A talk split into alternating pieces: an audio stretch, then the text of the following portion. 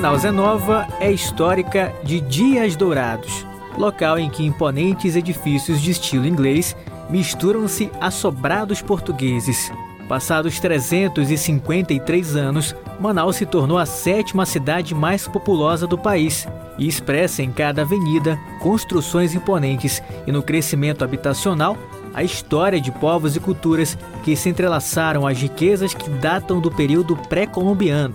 No centro histórico, além das construções que lembram os tempos áureos da borracha, é possível encontrar vestígios das civilizações que primeiro habitaram essas terras. A Praça Dom Pedro II tem mais de mil anos de história. Foi construída sobre um antigo cemitério indígena, que continha urnas datadas de mais de 1.500 anos. Quem nos situa no tempo é o jornalista, escritor e doutor em História, Otônio Mesquita. O que parece ser sugerido é que antes da chegada dos portugueses já ocorresse enterramentos naquela área, considerando a profundidade de alguns objetos que estão encontrados ali naquele pedaço. Quando os portugueses se instalaram a partir de 1669, eles trouxeram várias etnias para Manaus o Paço Municipal, por exemplo, é considerado uma das últimas representações da arquitetura neoclássica no Brasil, datados do século XIX e XX. O palácio foi sede do governo nos tempos da província, depois sede do governo do estado, da prefeitura de Manaus e até residência de governador. O historiador Bruno Miranda fala sobre a convergência de culturas. Se por um lado os vestígios da Amazônia indígena são de, uma, de um período histórico muito antigo, muito arcaico, os prédios que compõem a urbanidade da Praça Dom Pedro II e entorno são prédios muito recentes, todos são do século XIX, seja o Palácio Rio Branco, seja o próprio Paço Municipal prédios que remetem a um momento da história da cidade de Manaus, que é exatamente o, momento na qual a cidade vai se reurbanizar.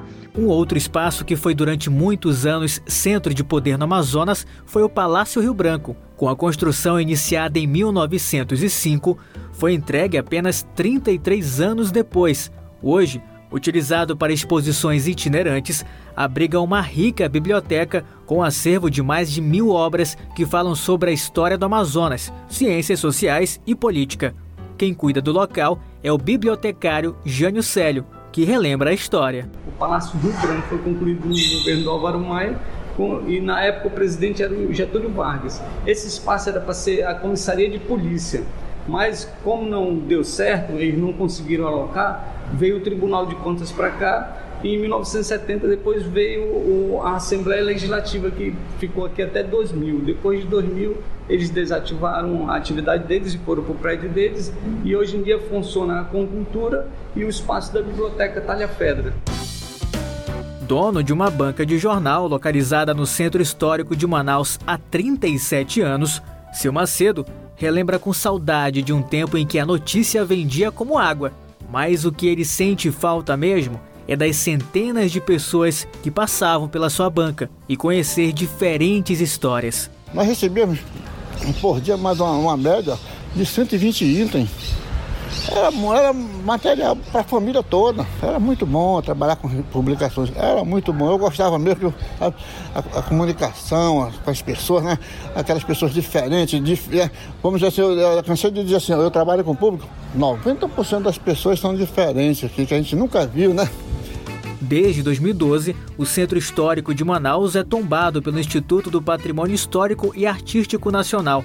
Nos últimos anos, as administrações municipais vêm revitalizando a região, com a criação de museus, revitalização de espaços e eventos culturais. A medida é vista com bons olhos pelo historiador Bruno Miranda. No entanto, o especialista acredita ser importante que o poder público fortaleça investimentos e financie pesquisas que estudem o processo de ocupação na capital. É muito interessante, é muito perspicaz do, do poder público encaminhar os olhares para ali. Ainda tem muita coisa da nossa cidade, da história, da arqueologia, da antropologia, das ciências sociais da nossa cidade que precisam ser estudadas. Mas para estudar nós precisamos de investimento em pesquisa. No apogeu da borracha, a Manaus com pinta europeia. Para Manaus pós-Zona Franca, com uma intensa circulação de pessoas e mercadorias. O fato é que o centro histórico de Manaus reúne o novo e o velho, onde é possível vislumbrar o futuro, mas sem esquecer o passado. De Manaus, Ricardo Chaves.